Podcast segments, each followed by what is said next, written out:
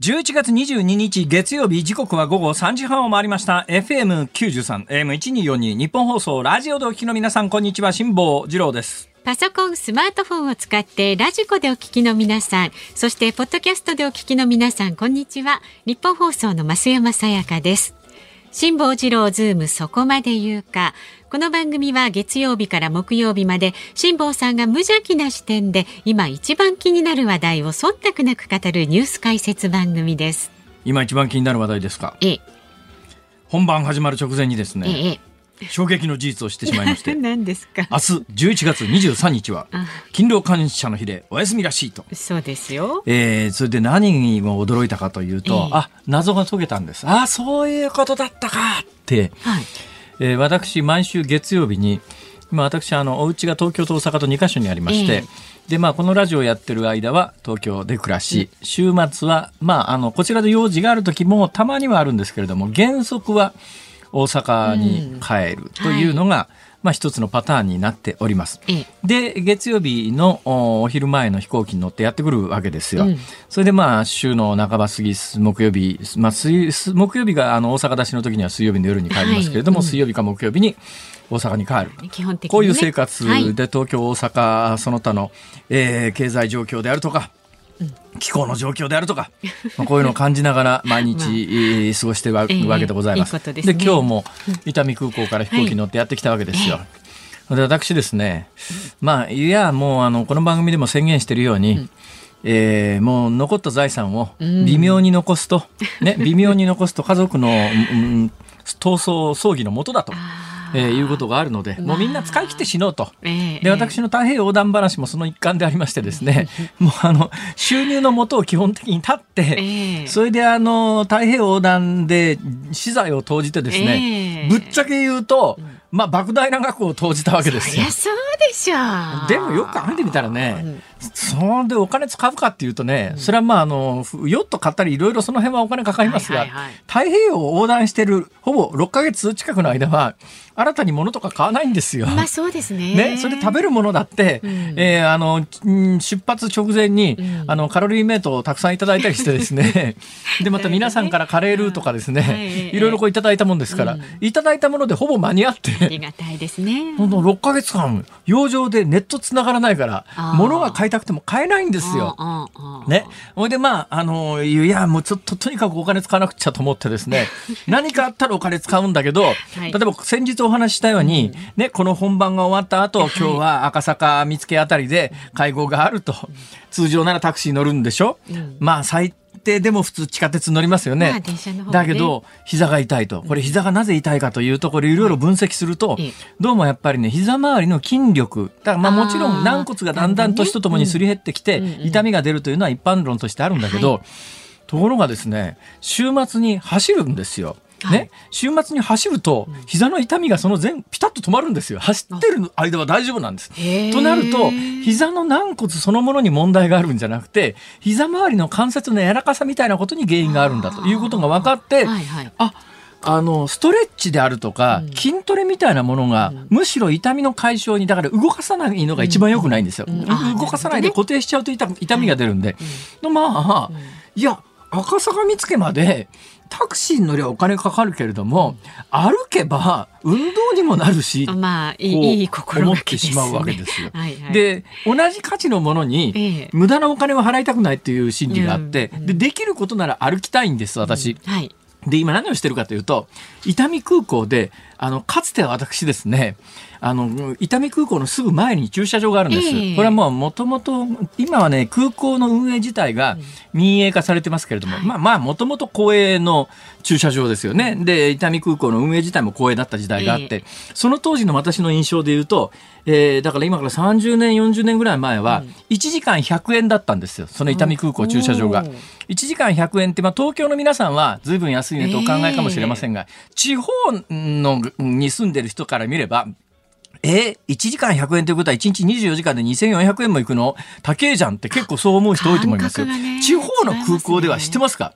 駐車料金ただのところが何箇所かありますからね。ただで空港まで行って、空港に駐車場、ただの駐車場に車を置いて、そのまま飛行機で移動して、で、そのまま帰ってきたら、駐車場ただですから、何日置いといてもただですよ。あ、そういうところもあるあるんです。だからまあ100円でも、まあそういうところから見りゃ結構高いななんですけど、まあ私関西の感覚で言うと、やっぱり1時間100円は安いよね、伊丹空港、公営だからっていう印象があったんですが、ところがある日突然これが200円に変わって、ええ、今してますか？1時間105あ30分150円なんです。だから300円です、うん、だからねなんかあのあの日本の経済統計おかしくて、物価上がってない上がってない過去30年間全然物価上がってないって嘘つけてんだって話、うんうん、大阪伊丹空港の駐車場なんか過去30年の間に3倍だよ。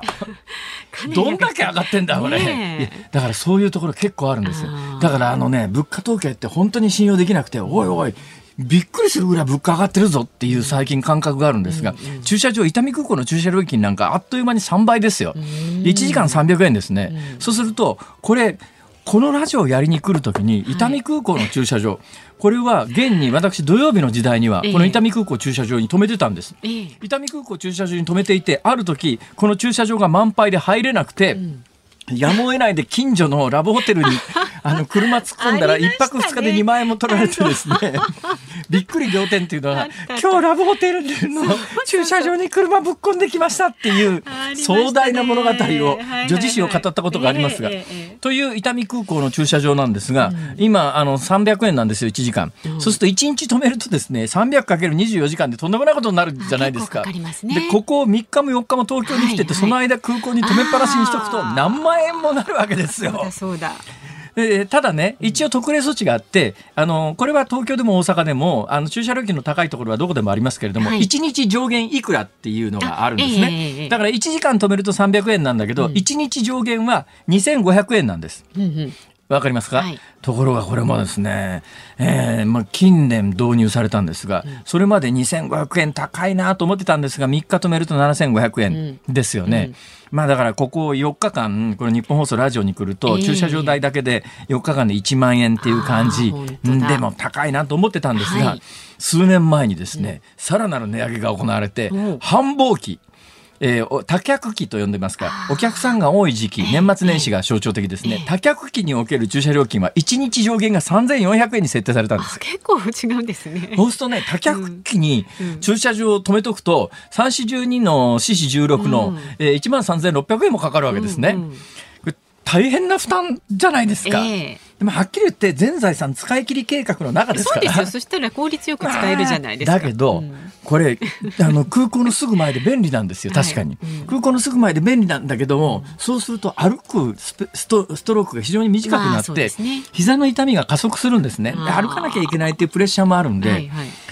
いや、これ、1日3400円は高くないかと。えーところが近所で駐車場を探したら、うん、1時間700円とか800円のところが結構あるんです。だからいかに公共料金上がってるかって話ですよ。民間のところはそんなに上がってないんですよ。全然違うでしょ、うん、だって空港の前の駐車場止めといたら1日上限2500円、繁忙期は3400円なのに、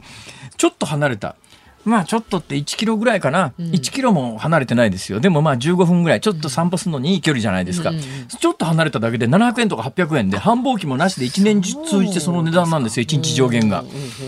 その上、うん、そそこに止めると歩けるじゃないですか。ね、一石二鳥ですよね。はい、そうですね。だから私は別にお金を節約するためではなくて、ね、膝の痛みを取るために歩くんで、ねえー、この番組がレギュラー化されてからっていうか、はい、レギュラー化されて前もレギュラーですけれども、うん、月木曜日東京に来るようになってから。うんまあ、かなり意図的にその空港前の高い駐車場を使わずにちょっと歩く距離のところに車を止めてたんです。でずっと止めてたんです。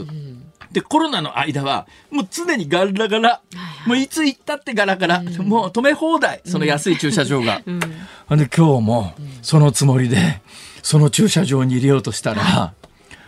全部満杯。そうですか。軒並み満杯。ええ。ー、なんでこれ全部満杯なの？って、えー、でまあ探し回ったんです。近所、はい、伊丹空港の周りを、はい、ところがどこもかしくも満杯。これ以上探してると、はい、飛行機乗り遅れるそうでしょう。やむを得ない、うん1日2500円か。と思いながら。今回はそこに置きまししょうがないじゃないですかずっと他に置くとこないんだから、うんうん、1日2500円か。と思って。でもまあこれだけ周りの駐車場が満杯ということは、うん、もしかすると伊丹空港のあの空港前の駐車場も満杯だったらどうかなと思ったんだけど。ガーラガラ。そういう厳密に言うとガラガラじゃないんですが、まあまあ、あの、入れました。で、すっとそこへ止めて、もうこれはもう、えー、4日間で1万円払う覚悟で、今日はここにやってきてるわけですが、でもね、それにしても、なんでいっぱいなんだろうと。謎なんですよ。ここ1年間の間にいっぱいだったことは一度もないんですよ。今日初めてです、この1年で。なぜ去年の8月にこの番組を月目でやるようになってから、月目は月曜から木曜日だとですね、ある時にですね、ごめんなさい僕ね月木夕方日本放送でラジオやってるんでその時間無理ですって言ったら、あ、わかりました。じゃあ火曜日と水曜日ならいいんですねって言われて、いやいや、そうじゃないから。難しいですね、日本語で、ね、月木っていうのは、月曜から木曜日。ね、聞いてる相手は月曜と木曜だと思ったらしくて。確かにそうだな。どっちとも取れるな、これは。うん、確かに。どっちの人が多いんだろう。月木と聞いた時に月曜日から木曜日と取る人と、月曜日と木曜日だけと取る人と、業界関係者は月木って言ったら、特にラジオの場合は、で、他は月金だったら、多分一般の人は月曜から金曜日帯だという認識があるんだけど月木って言われた瞬間にあのラジオの業界では月曜から木曜日までが帯っていうケースが多いから、月木って言うとラジオの業界の人はみんな、あ帯だなとこう思うんですが、ラジオの業界以外の人は多分ね月木って聞いた瞬間に月曜と木曜だと思いますよ。あ確かそうかも。まあ、それはいいんですけども、うん、この月木のレギュラーになって、はい、なったのは去年の8月ですよね。うん、去年の8月以降、今日が初めてです。だから一つ私ここへ来ながら考えてたのは、うん、あやっぱりコロナがだいぶ落ち着いてきたこともあって、うんうん、えー、旅行に行く人が増えてきたんだなっていう、これが一つの理由。はい。だけどそれだけじゃ全部満杯はおかしいよなと思ってここへ来て本番直前に 明日休みですって話になって、あ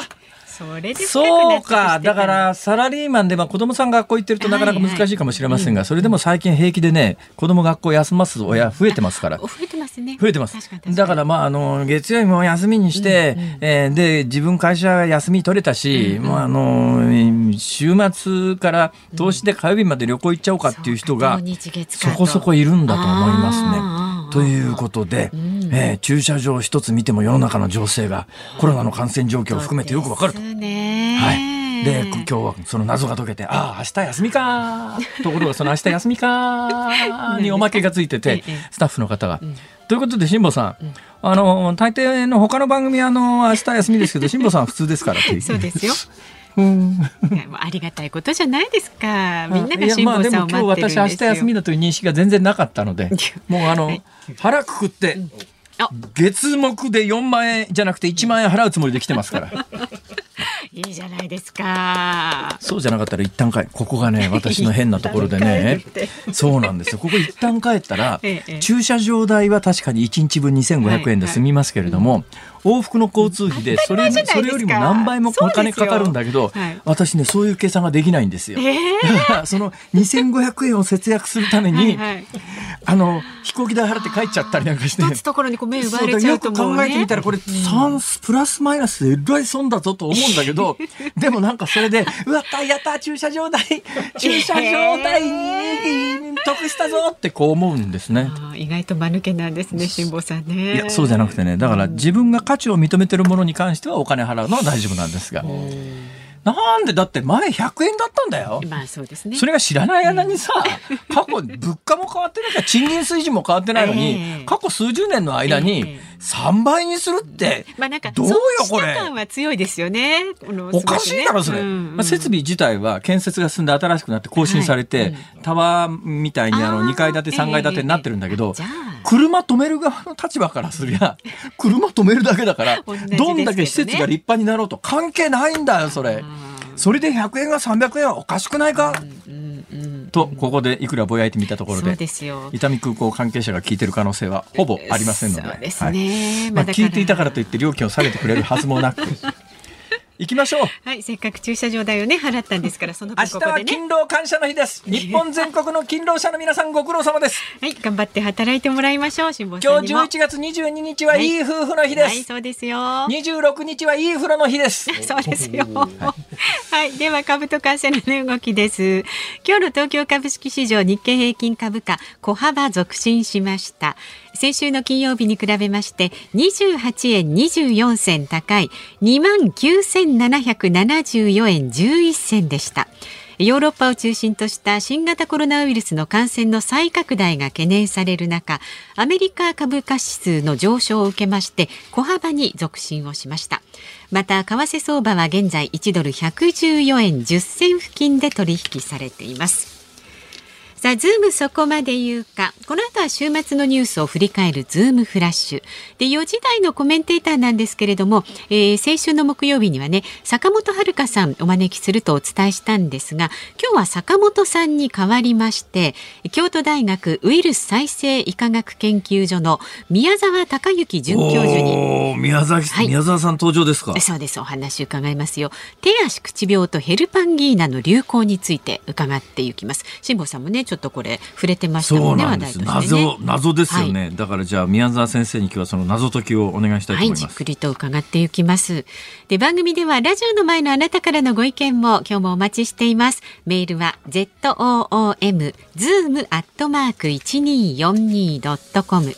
番組を聞いての感想はツイッターでもつぶやいてください。ハッシュタグ漢字で辛坊治郎、カタカナでズーム、ハッシュタグ辛坊治郎ズームでつぶやいてください。で、5時28分頃のズームオンミュージックリクエスト、えー、あなたの聞きたい曲何かございましたらね、ぜひリクエストソングとその理由を添えて送ってください。ズームそこまで言うか。この後は週末のニュースにズームします。ニッポン放送ズームそこまで言うか。このコーナーでは辛坊さんが独自の視点でニュースを解説します。えー、えー、この番組の構成作家の鍋谷君から今メールが来まして、はいはい、えー、今日私もねちょっとさっきあの最近子供学校休ます親多いよねっていう話しましたよね、うんうんはい、でそれもまあ多分一つ事実だと思うんですが、うん、今日やたら子供連れの親が多いんですよ、でそれにしちゃ多すぎるよなと思ったら構成作家の鍋谷君から昨日、おととい、コロナ対応したプチ体育祭をやった小学校が多く、今日はその代休で学校休みで連休という家庭が多いと。あなるほどねと。なるほど。だからあの子供連れてるからといって必ずしもどころか 学校休ませてるわけじゃなくてそ、ね,、れ結構クレームきそうだな。私が親なら ふざけんなよこれはうちの子が学校休ませてるわけじゃねえわ。昨日がな運動会だったんだよって言いそうだな、うん、一応じゃここ、ね、そういう事情があるそうです。はい、はい、ではまずは先週末から今日にかけてのニュースをご紹介するズームフラッシュです。政府は19日臨時閣議を開き18歳以下を対象とする1人当たり10万円相当の給付などを含む新たな経済対策を決定しました。財政支出の総額は55兆円余りです。れいわ新選組の山本太郎代表は20日来年夏の参議院選挙の大阪選挙区で独自候補を擁立する考えを明らかにしました。また山本代表は昨日京都選挙区では候補者を擁立しない考えを明かしました。立憲民主党の代表選挙は昨日から地方遊説が始まり初日の昨日は札幌市で街頭演説を行い4人の候補者が党の改革を進める決意を訴えました。地方遊説は明日23日は福岡市で25日には横浜市で行われる予定です。林芳正外務大臣は昨日 BS の番組に出演し中国の王毅外相と電話会談した際訪中の要請を受けたと明かしました。来年2月に北京で開かれる冬季オリンピックについてイギリスメディアはジョンソン首相が政府関係者を派遣しない外交的ボイコットを検討していると報じました。松野官房長官は今日午前の記者会見で大リーグエンゼルスの大谷翔平選手に国民栄誉賞を打診したところまだ早いので今回は辞退させていただきたいとの回答があったことを明らかにしましたアメリカのブルームバーグによりますと、アップル社は早ければ2025年にも完全自動運転システムを搭載した電気自動車を発売することを目指しています。そこまで言うか。うん、エンゼルスの大谷選手、国民栄誉賞を打賞したと打診したところ、うん、え今回は早いので辞退したい。はい、えー、そういえばイチロー選手もなんか前辞退したことありましたよね。まえー。まあ、気持ちはわからんでもないな、うんうん、私が大谷選手ならやっぱり辞退するだろうと思いますが この私が大谷選手ならという過程そのものに全く説得力がないという見事にないという。言うの勝手レベルですから。はい、ただあの何回も申し上げておりますけれども、賞、うん、というやつはあのもらう側のためにあるんじゃなくて、あげる側のためにある。だから国民栄誉賞自体がですね、やっぱりもともとその当時一番最初その制度が発足した時の政権浮揚策ではなかったかというの、これはもう常に言われてます。で、賞というのは送る側の名誉のためにやるもんだから。だから私は、私はこの大谷君の気持ちもわかるし、私が大谷君の立場ならば、やっぱり辞退するだろうと一般論としては言いますけれども、もっと大きな一般論で言うと、まあ、私の場合はですね、基本何かくれるっていう場合には、あげるっていう側のまあ、いや、あの、いろんなものをこう高めるためのものだというふうに私は書を理解してますから、まあ私を出しに、まあなんかくれるっていうんだったらどうぞどうぞ、私は何でももらいますよっていう基本スタンス。はい、もう、もう、もう、もう、だからね、皆さん、私、あの、どっかで検証していただけるということならば、喜んで、もう尻尾ブンブン振っていきますからね。辛坊さん辞退しないそうですから。一切辞退しませんから。もらえるものは何でももらうよ。だそうですので、なんか愉快な賞をお願いいたします。愉快な賞ってどんな賞ですか？わかんないけど。えー、はい、いやそれで言うとあのノーベル賞のパパロディみたいなさ、あえー、あのよくアメリカの大学が、うんうん、なんかあのどうでもいいよなっていうか、あのえー、それイグノーベル賞でしたっけ？イグノーベル賞、うん、なああるじゃないですか。うん、あれもね。あのまあ、一番最初にあのニュースが最初に報道された時、はい、断れよっていうかさ。でも最近だんだんねイグノーベル賞自体に権威が出てきて毎年日本人の研究者が、はい、それもよく考えてみたら真面目な研究結構取ってんだよね、えー、ちゃんとした研究で、あれノーベル賞の本物の方取ってもおかしくないよね、最初の頃のイグノーベル賞って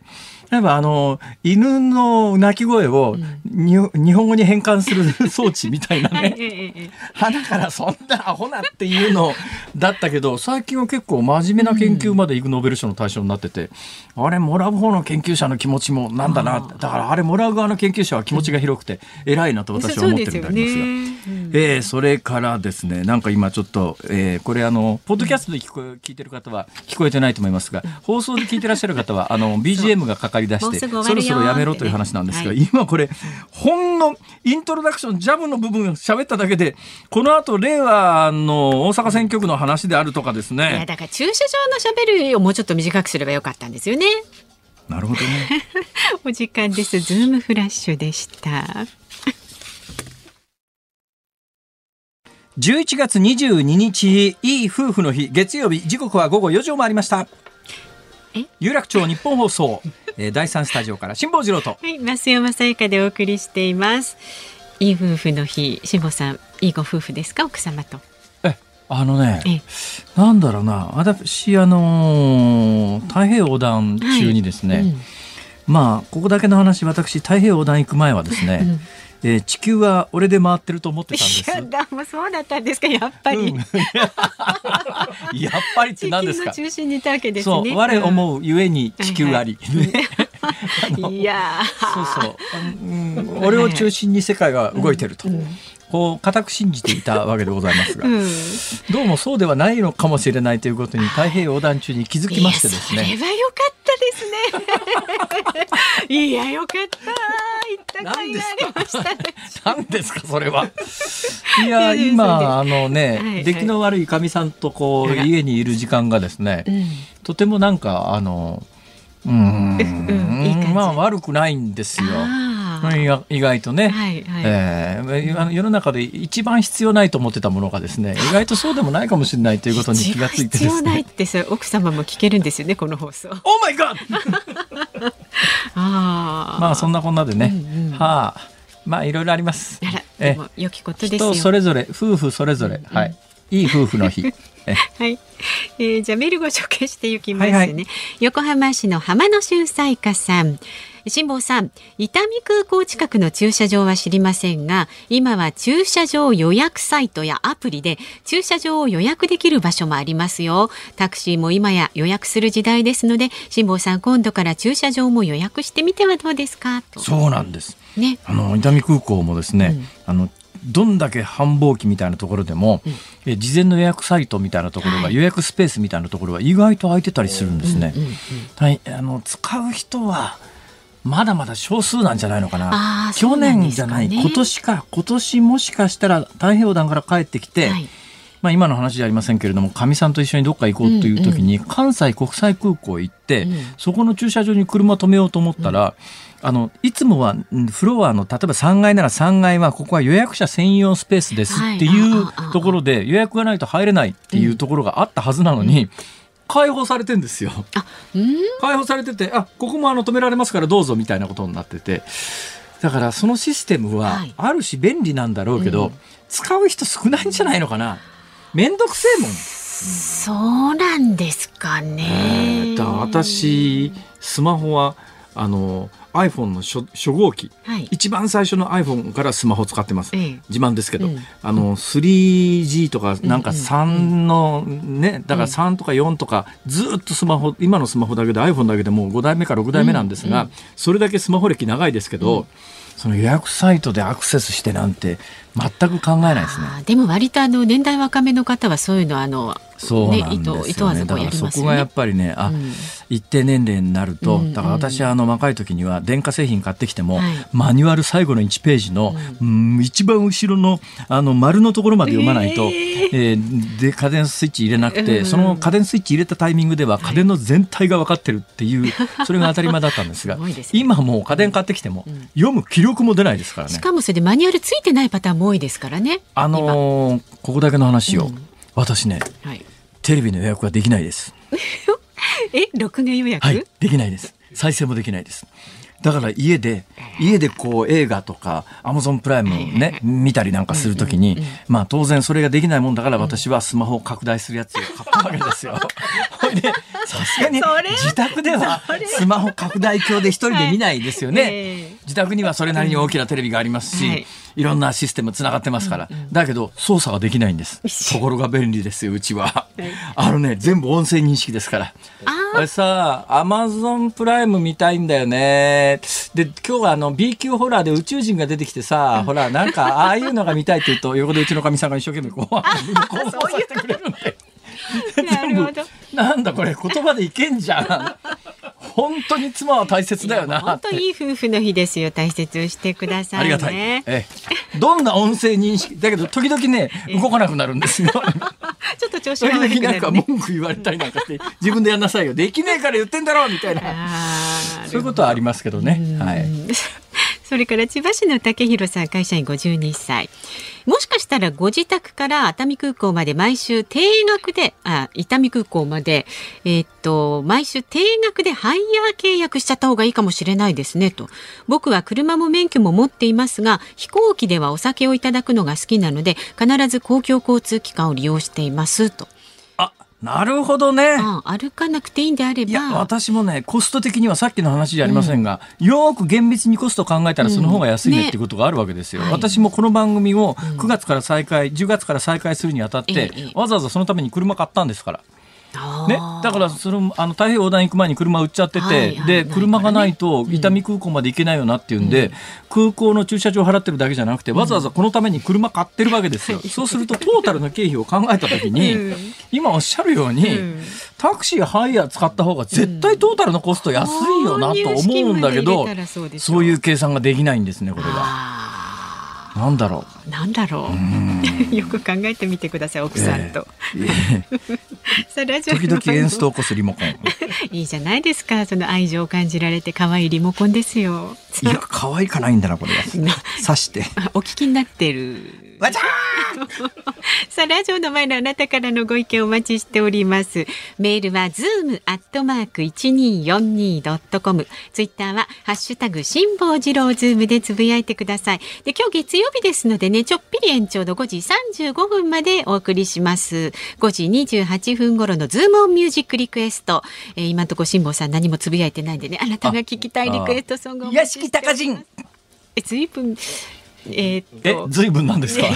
地域限定ですか？っていうか、ご不満ですか？違いますけど。たかじんさんのどこが嫌がってんですか？え、違いますよ。いい曲ですよ。いい曲だと思いますよ。やっぱ好きやねん。そうそう。それしか知らんだろう。いや、そうなんですけど。はい、えー、この後は感染症の流行にズームします。辛坊治郎ズームそこまで言うか。この時間特集するニュースはこちらです。手足口病とヘルパンギーナ流行か国立感染症研究所がまとめた今月1日から7日までの1医療機関あたりの手足口病の感染者は1.52人で過去10年の同じ時期と比べて2番目に多いことが分かりました。またヘルパンギーナの感染者は0.52人。過去10年の同じ時期と比べて最も多いことが分かりました。さあ今日専門家の方と電話つながっています。京都大学ウイルス再生医科学研究所の宮沢隆之准教授です。宮沢先生ご無沙汰しております。あこんにちは。よろしくお願いします。いやいやいやいやあの太平洋横断で帰ってきた時にはあの丹野はヨット幅までえー、お越しいただいてありがとうございました。いえいえ、あの、本当感動しました。いや、びっくりしました。なんかあの、マスクかけてるあの、あの、なんかちょっと見覚えのあるような人がうろちょろ目の前してる 誰かなと思ったら、宮沢先生何してんですかこんなとこでって。思わず言っちゃいましたけど。宮沢さん。はいはい。お元気ですか？まあまあ元気かな。まあまあです。大丈夫です。どうですか、はい、最近あの、ネットで誹謗中傷とかにさらされてませんか？うん、まあ一部ずっと続いてますけどね、もう。はい。ななんですかね、宮沢さんに批判的な人って何、なんで批判、何をし批判してるんですか？いやー、わかんない、態度が悪いとか、そういうことじゃないですか。そんなことは。あの、ラジオを聴きの皆さん、これ宮沢さんという人はどういう人かというとですね、あの、ウイルス作っちゃう人ですから。すごいですね、作っちゃう人。ねいや、ウイルス作りますよ、それは。はいはい。合成もできます。はい。ほら、ウイルス合成しちゃうんですよ。だから、コロナみたいなやつを作れって言われたら作れますよね。あの、あの作れるはずです、はい、作ったことはないですけど、あの作り方はどこにもたくさん転がってるし、技術的には可能です。はい、というぐらいな、というぐらいなウイルスの本当の専門家ですよ。はい、そのウイルスの専門家に、あの、聞いたらなんて答えるか、すごい今日楽しみにしてるんですが、宮沢先生、はい、なんで今収まってんですか？あ、収まってるんですか？えっと、これ毎回毎回波は収まってましたよね。はいはいはい。だけど、あの、また次が出て、次が出てだけど、これ、まあ、一番の大きな面は変異じゃないんですかね。ウイルスがえウイルス側が変異して、えー、より感染しやすくなったとか、免疫から逃れやすくなったとかじゃないですかね。それで、えっと、第5波がそれで終わデルタが終わったんですけど、次が、あのウイルスも困ってんじゃないですかね。ウイルス困るんですか？あの変異も、ね、無制限にできるわけじゃなくて、ええ。えっと、逃げようとすればあの、免疫から逃げようとすれば、えっと、形変えなきゃいけないんですけども、形、構造を変えなきゃいけないんですけど、はい、構造を変えると、あの大抵あの、うまくいかないんですよね。で、えっと、たまにうまくいくんですけど、そのまあ、違う動物から人間に入ってきて、で最初はこうだんだん馴染んできて、あの形が変わって、どんどん変わって、形がどんどん変われると思うんですけど、馴染むたび、あ馴染もうとしてね、ええ、だけどもうちょっと、あのもう出尽くし感じゃないですかね、わかんないけど、ね、それで言うとね、いわゆるその、いわゆる第5波で感染がどっと増えたやつは、まあ、おそらくその変異によって生じたデルタ株であろうと言われてますよね。それで、その後感染が収束していったのは、あの、違う、違う、もうデルタ株に関して言うと、もう免疫がみんなできちゃってて、えー、次の新たなあの変異があの要するに感染が広がるような変異が起きていないと、えー、いうことに、まあ、先生の話を聞くと受け取れるんですがとなるとね、はい、現状においてえー、あのみんなが感染してるみんなっていうか、まあ、あ何人か感染してますよね。その人たちのウイルスが厳密にこう見ていった時にデルタ株とはどっかが違うみたいなことは分かるわけですか？これ調べれば。えっと、あの細かく調べれば分かるんですけども、ええ、共通して変異でっていうのがどうですかね、えっと、変異っていうのはどこでも起こるわけですよ。はい勝手に。で、それをあのどこに着目するかの問題で。いや、例えばね、じゃあ、ちょそれがね、例えば東京で、じゃでじゃあ、例えば仮によ、仮に東京で今2人感染者が今日出ましたと。はい。えー、で、その2人の感染は、例えばまあ、東京の東の端と西の端で1人ずつ出ましたと。その2人から採取してきたコロナウイルスを詳細に調べたら、全く同じでないっていうことですね。どっか違うってことどっか違いますよ、もちろん。はいはい。どっか違う。ということは、100人、あの、違う場所で、こう、感染してる人間をこう集めてきて、その100人がかかってるウイルスを、ほん、細かいところまで調べたら、全く同じという、全員が全く同じという可能性の方が極めて低いということですか？と思いますけどね。あの、あの、人の体の中でも、え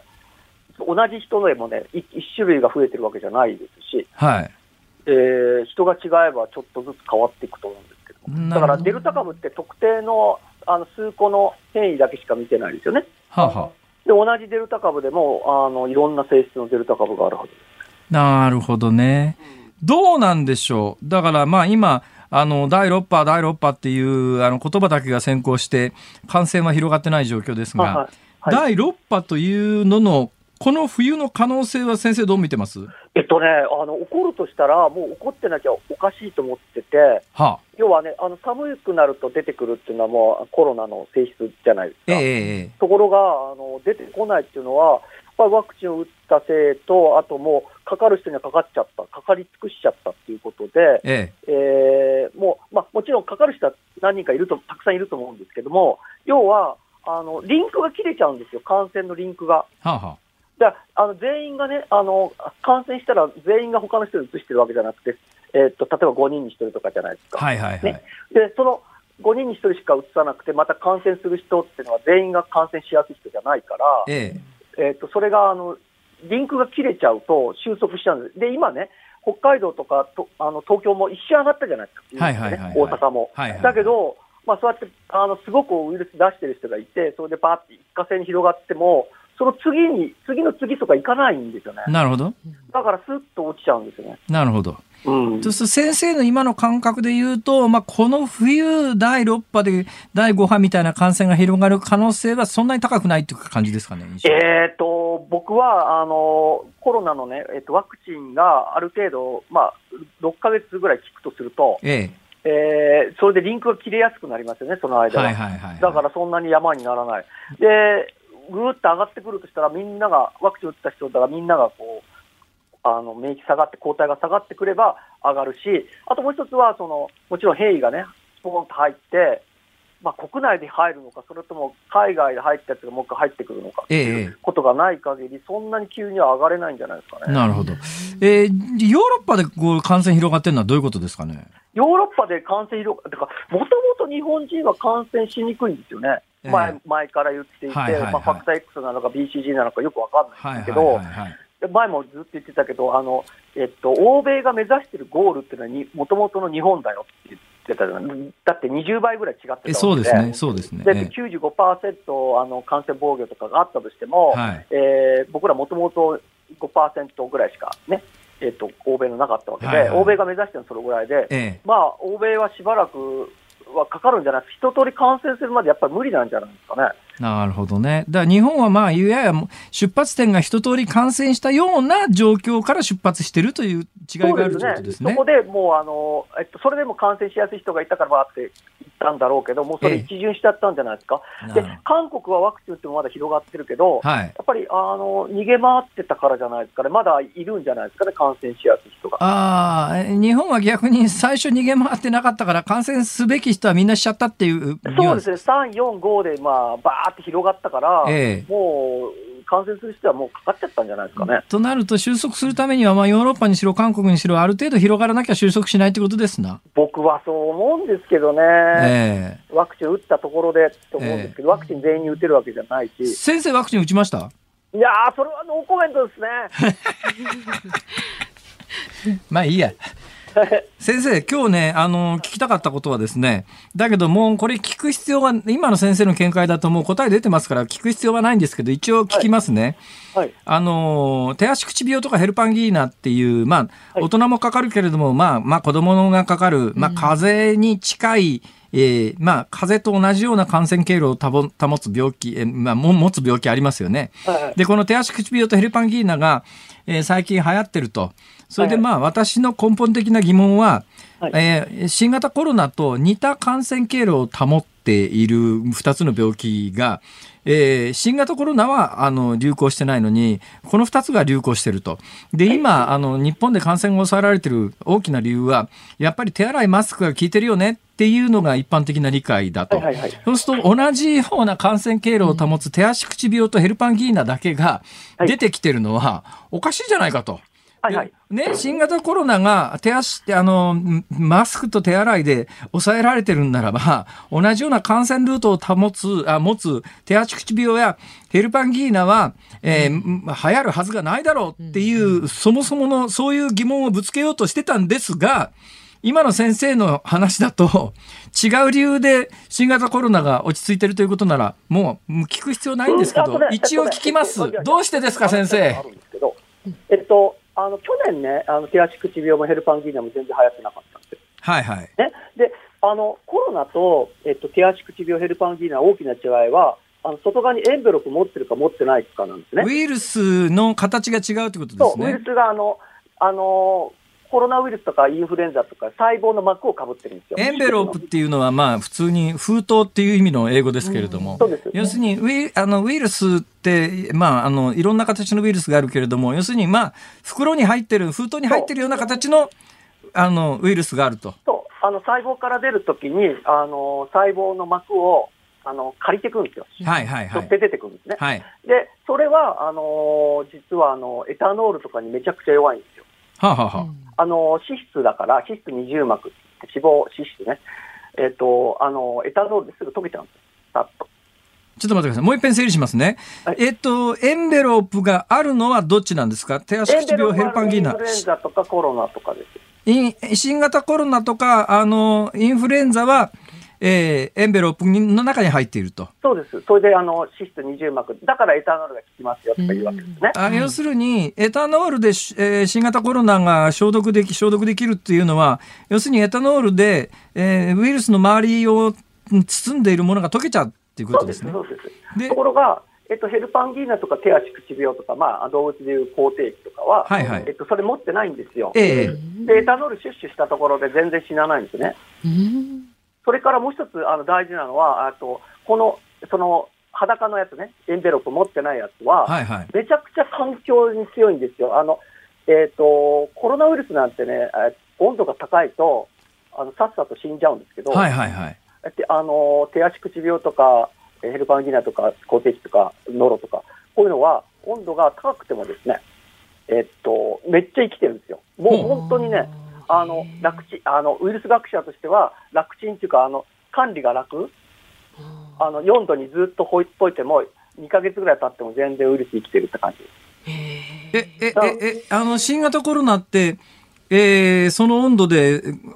放置しておくとあっという間にあの、えっとね、37でどんどん死んできますね。30度ぐらいでもどんどん死んできる。だだからね、えっと、これもともとさあのこピコロナとかいうウイルスとかなんですけど、はい、あの夏風邪と冬風邪があるじゃないはいはい、あるある。で夏風邪、冬風邪どうして分かれるのかなって言ったら、大抵夏風邪ってエンベロープ持ってないんですよ。ははあのエンベロープ持ってるやつは夏に弱いですよね。なるほど。で、で、で、手足口病とかヘルパンギーナとかは、あの、えっ、と、まあ大体、あの、口の中の唾液とか、あと便とかにいて、それで子供がね、あの触るじゃないですか、いろんなもの、はいはいはいはい、あのおもちゃとか、ええ、で、それで幼稚園とかで売ってって、感じですね。いや、じゃあこれ逆に言うと、はい、手足口病やヘルパンギーナを予防するにはどうしたらいいんですか？えっと、これはですね、えっと、次亜塩素酸、えー、次亜塩素、あの漂白剤とかで消毒するとか、あの思いっきり手洗いするしかないんですよね。あ流水で流すしかない思いっきり手洗いする。それはもう、あの、アルコールも何もなしで、普通に水で流すだけでだいぶいいっていうことですか？あそうでですね、あの流しちゃえばいいってことですね。そのね、次亜塩素酸なんですけど、次亜塩素酸って、あ、次亜塩素です。次亜塩素。次亜塩素。次亜塩素ってやつが、その新型コロナの、あの、エタノールが手に入らなかった時に、次亜塩素も有効じゃねえかとか、いろんな議論があったはずなんですけど、次亜塩素って、あの、新型コロナに、要するに対策に効くんですか？あ、次亜塩素は、あの、効きますが、あの、あの、次亜塩素酸水ってあるじゃないですか。あれはちょっとどうなのって話だ。どどういうことですか？どこが違うんですか？あんまり効かないんじゃないどこが違うんですか？あの、あの、全然違う。あの、手に塗手に塗っても大丈夫なのが次亜塩素酸水ですよね。はいはい。あ次亜塩素はあの漂白剤です。混ぜたら危険ってやつですか？そうそうそうそう。うんうんうん、あのぜあのに名前は似てるけど、あの、えっ、ー、と、ちょっと違いますね。え、ちょ、ちょ、ちょ、ちょっと待ってください。でも、あの、いわゆるその消毒用に出回ってるのは次亜塩素酸でしょ？次亜塩素酸、次亜塩素、まあ、両方出てますね。はい、はい、両方出てる？はい。両方出てる？両方出てるんだけど、次亜塩素酸水の方はフレッシュじゃないと効かないって。はあ。どのぐらい？確か。はい。いや、わかんないあの、あの、ちゃんと管理によるんじゃないですか。はあ。まあ。あのね、あの、本当に、あの、ウイルス、それぞれに、えー、その消毒方法が違いますし、ええ、対策っていうのは違うので、え、例えばコロナに対策してるからこ、他にも大丈夫だろうって言ったら、それは大間違いで、それぞれあのウイルスごとに対策変えないと。でもね、私なんかもそうだけど、一般的なニュアンスで言うと、ほら、アルコールってなんか万能のような気がするじゃないですか。時代劇でもほら、時代劇でもほら、なんかあの、あの、刀傷を負ったあの、お侍さんがよく焼酎口に含んでプーってやってんじゃないですか。やってますね。アルコール何でも効くわけじゃないんですか？えでもだからね、それ何でもあの、要はエンベロープがあるもんじゃないと聞かないんですけど、それをね、昔ね、皇帝期流行った時に、時のね、あんま言わない方がいいかな、農水大臣がね、あのエタノール効くって言って、ええー、とか僕らは言ってたんですけど。あ、口蹄疫、牛の病気。はい、口蹄疫もこのあの手足口病と似てます。まあ、あの口蹄疫、まあ、名前も似てますけどね。あのー、これちょっと宮沢さんに聞いてどうなのかなって、もう水虫エタノール効きます？わからない。聞かないんじゃないですか、そんなに。聞かないと思いますよ。え私水虫は今ないんですけどあのよくねあのスーパー銭湯行った帰りにですねあの気になるからあのエタノールで足の裏シュッシュしてるんですけどこれ意味があるのかなと思いながらあの、ね、オゾン水が効くみたいですけどね。オゾン水水虫には、うん、水虫に？なんか聞くって僕は聞きましたけど。ほう。また嘘つきとか言われそう。です宮田さん 宮田さんあの一つアドバイスさせていいですか、はい、あのね多分今日の中でも宮沢さんの専門分野でもう確実に分かってることとそんなこと俺に聞いても分かるかよみたいな話があるじゃないですか、はいはい、その俺に聞いても分かるかよの部分はね分かるかよと言った方が得だと思いますよ。ああそうですね知らんけどね知らんけど、質問にね親切にお答えくださっているっていう宮沢さん 親切すぎるんですよ。ああ慎重じゃないってことでしょ？いやいや、そこ、そんなこと言ってません。とても親切だと言っているんです。優しいと。あ、わかりました。はい。はい。宮田さん。ありがとうございました。はい、また。これにコリスマとよろしくお願いします。よろしくお願いいたします。京都大学ウイルス再生医科学研究所の宮沢孝之准教授でした。ありがとうございました。ニッポン放送辛坊治郎ズームそこまで言うかをポッドキャストでお聞きのあなたいつもありがとうございます増山さやかですお聞きの内容はポッドキャスト用に編集されたものです辛坊治郎ズームそこまで言うかはラジオの FM93 AM1242 に加えてラジコでもお聞きいただけます。ラジオラジコではポッドキャスト版にはないコンテンツが盛りだくさん。アトムさん吉田由紀ちゃんの中継企画。さらに辛坊さんが夕刊フジの気になる記事を解説するコーナー。そして辛坊さんが聴きたい曲をお送りする。ズームオンミュージックリクエストなどポッドキャストでは聞けないあんなことやこんなことがいっぱいです。ポッドキャストを聞いた後はぜひラジオラジコで辛坊治郎ズームそこまで言うかをお楽しみください。11月22日月曜日時刻は午後5時を回りました。辛坊治郎です。日本放送の増山さやかです。ではズームオンミュージックリクエストにねいただいたリクエストご紹介していきます、はい、千葉県市原市のキララさん。へへ生き物係のありがとう。なるほど。ね、いい夫婦の日だから辛坊さん奥様にこの歌を送れば喜ぶはずですよ。増山さん旦那さんにありがとうって言われたいですよね。とまあ言ってあげてください辛坊さんもね。まあ、うん、減るもんじゃないしね。ええ？ありがとうあありがとう。そうそう。ありがとう。いやそれ浜村淳です。わからないでしょう関東の人は。そういうラジオ番組が関西にあるんです。はい。長寿番組で。浜村淳って誰やねん。ってですか知ってますもちろん知ってますよまあラジオ関係者の方はご存知でしょうけど一般の人が浜村淳さんをどのぐらい知ってるかというとあなんかもう完全に調べてます、あさっての方向を見てる人たちが何人かいます。はい。それから長崎市の中堅さん、リクエストは松任谷由実さんのアニバーサリーをお願いします。なるほど。いい夫婦の日なので。11月22日だからね、うん、夫婦になった時のことを思い出す意味で、うん、私の大好きな結婚ソングをお願いします。結婚ソング。うん、最近昔あの結婚式の定番曲みたいなやつありましたけど、うんうん、そもそも最近結婚式自体がなくなりましたから。自体がないからね。ねまあコロナのせいだけじゃなくってやっぱり今若い人も非常に合理的になって、うんうん、えー、なんであのこの結婚式なんていうイベントに何百万円もお金出さなきゃいけないの、うん、なら旅行行くわとかね。でそれはまあ論理的に考えたらそれはそうでしょうや、うん、そんな1日だけのそれも2時間か3時間ぐらいのイベントに何百万円っていうのは、うん、でもどうかな？それはそれでね、ね。あのやる意義もないとは言えないんだな、はいはい、えー、なんかやっちゃうと、ほらあのそれで負い目になってです逃れられないみたいな言い方やめてくださいね。はい、えっと東大和市の踏んだり蹴ったり転んだりさん。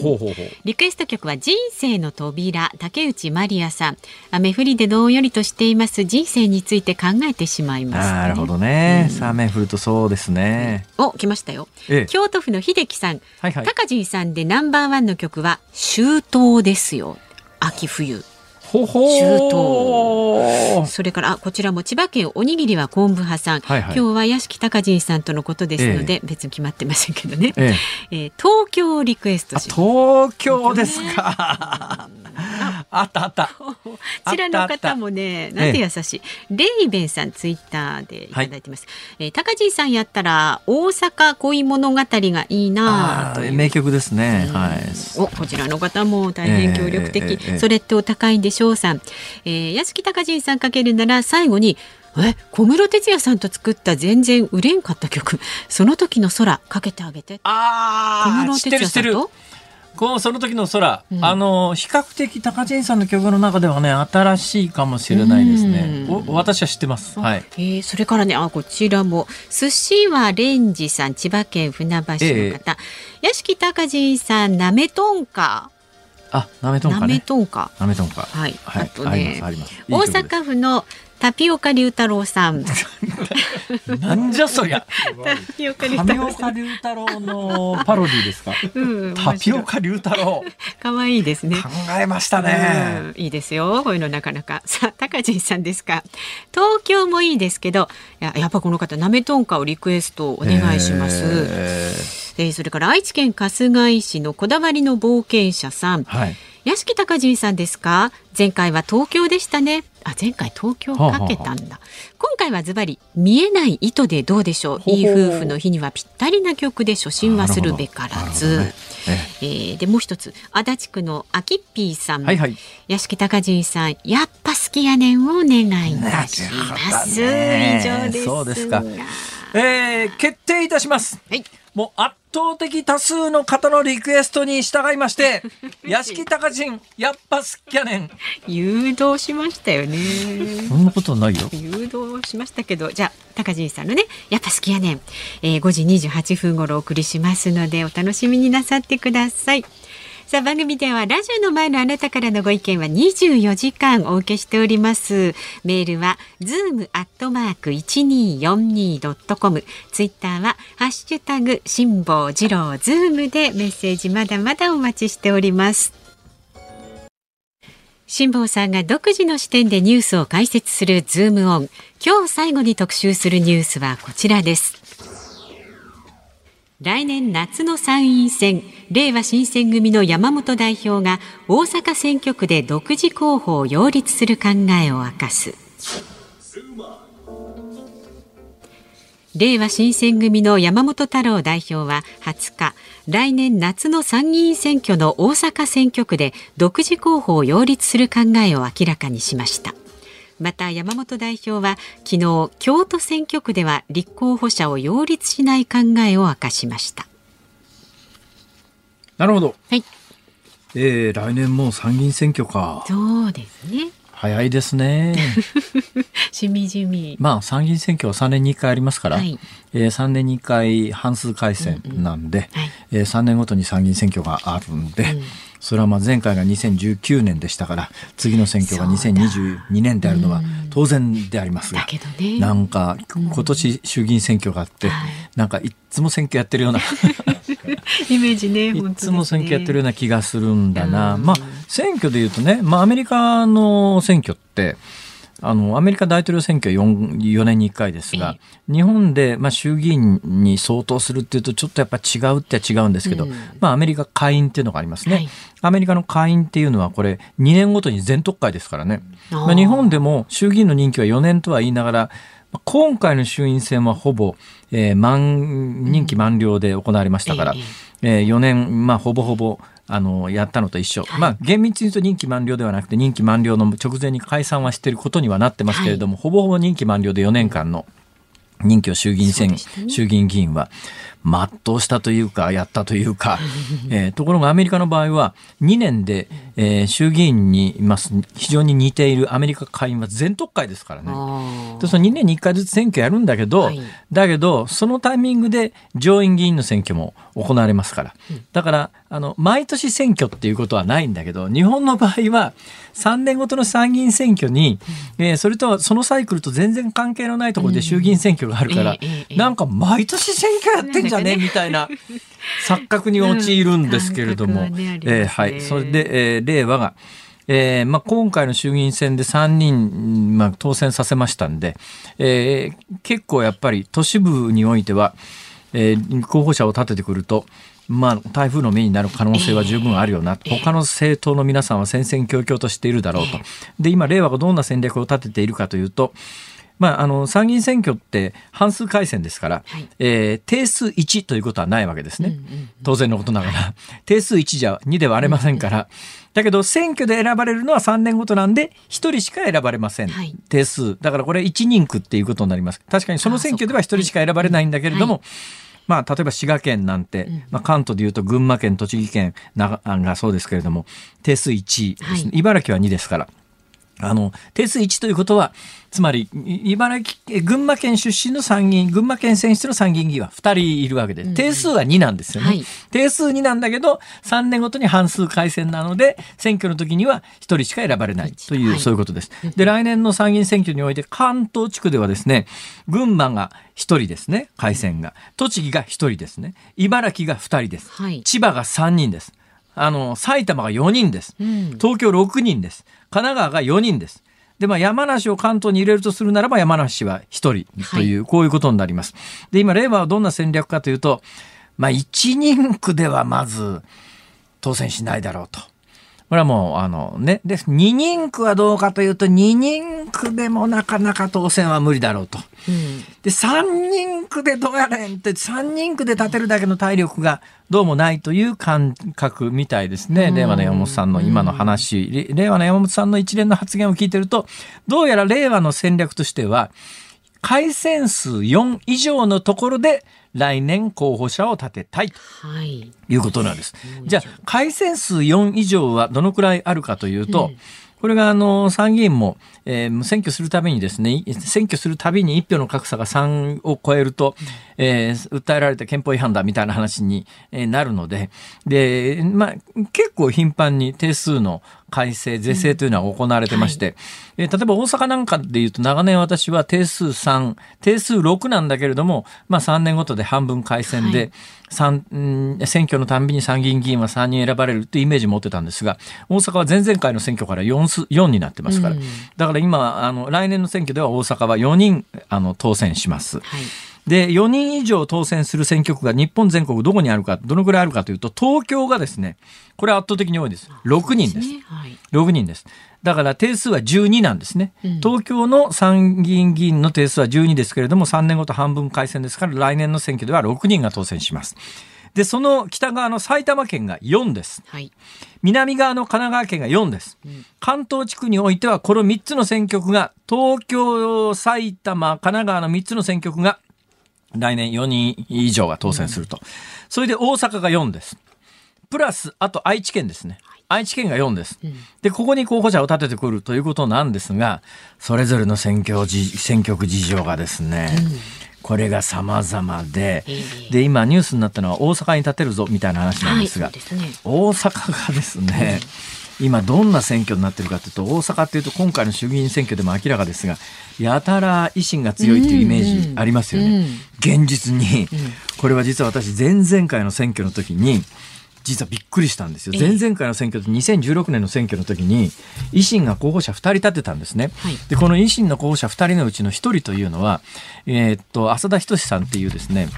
これはこの人はあのもう、まあ、維新の創立者の一人ですよ。作った人で。でずっと維新という政治集団の政策作ってるおっさんがこのおっさんなんです。この浅田仁っておっさんで。はい、でまああの、この人を参議院議員に持っていく、もともと大阪府議ですけれども、参議院の候補者に持っていくに際しては、維新としては必勝体制を組むというのが当然のことながら、うんえ。ー、で、冒険はしてこないだろうと。えー、で、それまでやっぱり定数3だったのが定数4に増えたからといって、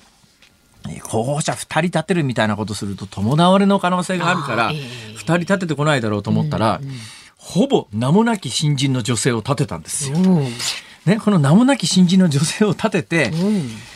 それはまあ多分これは勝負にならないだろうなと思っていたら、その浅田仁さんっていう維新の政調会長の人と、あの、全く誰も名前知らなかった元大阪の堺市議の高木香織さんっていう女性と、二人当選しちゃったんですよ、これが。二人ともですね。はい。ほいで、票差がね、ほとんど変わんないのよ。だから、えー、浅田さんこれもしかすると票がばらけてたら危なかったんじゃね？みたいな話なんですが。えで、まあ、大阪でどうなったかというと、大阪4人で前々回の2016年の選挙では、維新が2人通って、それは公明が1議席確保して、自民が1議席確保してるんですね。はい、で、この人たちが今回改選なんですよ。はい、で、ここに令和が入ってきたときに、さあどうなるかっていう話なんですね。うんところがね、前、その2016年の選挙の時には、維新が、まあ、2位当選、4位当選だったんです。トップ当選が、はい、あの、自民だったんです。これが、まあ、かなり強い。だから、自民は1人しか候補者を立てなければ、楽々当選かなっていうのが、一般的な、ちょっと前までのイメージなんですが、ええ、ところがですね、ここへ来てあの大阪の自民というのが急激に力を落としてきて、え、2019年の選挙でどうなったかというと、はいトップ当選が維新なんです。2位当選が維新なんです。だから2016年の時には2位と4位だったのが、3年前、まあ来年から見て3年前の選挙では、だから今から見ると2年前の選挙では、1位と2位が維新で、3位の当選が公明なんです。で、最下位当選が自民なんです。となると、この維新の勢いがもし続いてるとするならば、はい令和が入ってきて、令和は今山本さんは維新をっていう維新を名指ししてますけれども、選挙の構図で一番煽りを食いそうなのが実は自民なんですね。ここの選挙来年大阪でもし令和が立ててきたときに、はい、その4人の中の4番、4番手争い、ごめんなさい。本当はまあ、ごめんなさいね。もしかしたらトップ争いかもしれないけれども。ね、ただまあ、うん、戦々恐々としてる人たちから言うと4位になる、滑り込めるかどうかという人たちの状況で言うと、前々回はそこに維新がいたけれども、前回の選挙では自民がいたという、この辺りの変動どうなるかっていうのがね、じゃあまあ他の選挙区を見てみるとこれ前回2019年の直近の選挙で見てると埼玉選挙区はですね、はい、トップ当選自民ですよ、うん、2位が立民3位が公明4位が共産、うん、これ埼玉選挙区に令和が立ててきた時に共産と令和って割と支持基盤が似てるんですね。まず煽り食うのは共産だろうなっていう。だからそこに令和が候補と立ててくるかどうかですね、うん、で神奈川。神奈川は逆に言うとですね、1位が自民、2位が立民、3位が公明で、4位が、あの、維新、維新なんだけども、松沢博文、重文さんっていう元神奈川県知事だから、この人は維新で当選したというよりは、もしかすると元知事の知名度があって当選したかなと思うんですけども、だから今松沢さん今もうこれ、あの他の選挙出るんで、はい、いいないんで今もう3人しかいないですけどね。だけどこれ4番手維新が候補者を立ててくるのかどうなのか、立ててきた時4番手争いがどうなるのかと。で人あの東京選挙区はトップから6人をこう政党別に上げていくとですね、はい、自民がトップ2位が公明3位が共産4位が立民5位が維新、6位が自民の2人目ということになると、はいまあ、あの、最下位を争う、もしもう一番6位を争うということになると、まあ、自民が結構2人目通るかどうかで戦々恐々とするよなっていう。ちょっと4人区以上はね、これ、気が気じゃないでしょう、ね、来年の選挙は、まあ、1年近くあるからなんだけれども、えー、ね、こう面白い戦いになるんじゃないの？という、ちょっと注目して、はい、各選挙区情勢を詳しくお伝えいたしました。はい、ズモンでした。ズームオンミュージックリクエストをお送りしているのは、東京都足立区のああきピーさん、福岡県の北九州市山本綱さん、えー、ちょっと住所はお書きになってらっしゃらないですが、うん、虎のしっぽさん、横浜市の三里龍さんのリクエストで、屋敷高人、やっぱすっきゃねん。うん、えー、JR 西日本の大阪駅の,、あの発車ベルの音です。あ、そうですか。はい、えー、まあ関西じゃないと馴染みはないかもしれませんが、まああの大阪に旅行されることがあったら、うん、大阪駅の発車音を聞いてください。えー、この曲があの JR の発車音に使われておりますが、うん、ただね思い出すんですよ。私あの高陣さんの最後の存命中の最後のですね。はいえーと、大阪ドームじゃなくて、えー、大阪城公園のところに1万人ぐらい収容のホールがあるんですが、えー、この大阪城ホールっていう、うん、ここでのコンサートを聞きに行ってですね。でコンサートが終わった後あの控室行ったことがあるんですけども、はいあのね、コンサートは、うん、まあ、ご本人もおっしゃってるように、とにかくな、俺はな、歌よりもな、あの、みんなあのな、えー、あの、喋りが面白いから。まあ、喋ってて、それは面白いんで、歌が始まるとみんなトイレ行くっていうのが、もう高根さんの定番のギャグなんですけど、まあ、あの、楽しいんですよ。で、喋りが面白いんですよ。それで、まあ、2時間コンサートやりますよね。でところがね、その後控室行ったら、そのコンサートの間ずっと楽しくって、まあ、笑いの絶えないコンサート会場なんだけど、控え室行ったらね、うん、コンサートこの屋敷隆人さんってね、はい、例えて言うなら、うん、燃え尽きた後の矢吹城みたいな。明日の城。明日の城。明日の城の最終、えー、最後のシーン知ってます、はいはいはい、燃え尽きて、あの、そうそう。だから椅子に座ってる、あの、なんか燃え尽きちゃってる。はいはいあんな感じです。だからもう、全身全霊傾けてコンサートやってやり終わった後はね、ちょっとそばにも寄れないぐらい。だから控室いて、誰も声かけてないんですよ。控室でポツンといるんで、私はもうあの、構わずに声かけちゃうタイプですけども。もうなんかね、普通は多分これちょっと声かけづらいなっていうぐらいな、そんな感じ全力でじゃあもうね、まあ、本当に全力であの1万人来てくださった方を楽しませて返すっていう。そうなんだ。本当にサービス精神にあふれた方でいらっしゃいましたけどね。いい曲ですね。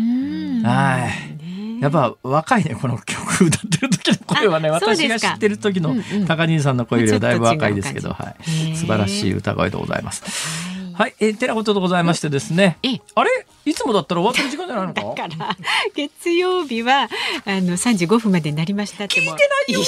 減慣れてくださいよ。お聞きの日本放送この後は小島夏子さんのお帰りなさいをお送りします。で明日の朝六時からの飯田浩二の OK 工事アップ。コメンテーターはジャーナリストの長谷川幸宏さんです。で七時台は立憲民主党の代表選挙に出馬されました泉健太政調会長今なんか日替わりで四人の立候補者の方出てらっしゃるそうですね。はいはい、すね。私でもね今回の立民のね、うん。あの、選挙で思うんだけど、はい、あのね、やっぱりね、顔に特徴があってインパクトがあるっていう人が俺は出てほしいね。だから誰かもうつけひげかなんかしてさ。それは。どうだろうか。いいうわ、インパクトあるみたいな。なんかもう、ちょっとイメージ、印象薄すぎねえか？だけではね。さえー、ズームそこまで言うか明日はですね、笹川平和財団の畔蒜泰助さんを、泰助さんをお招きいたします。はい。辛坊治郎ズームそこまで言うか、ここまでは辛坊治郎と。増山さやかでした。明日もね。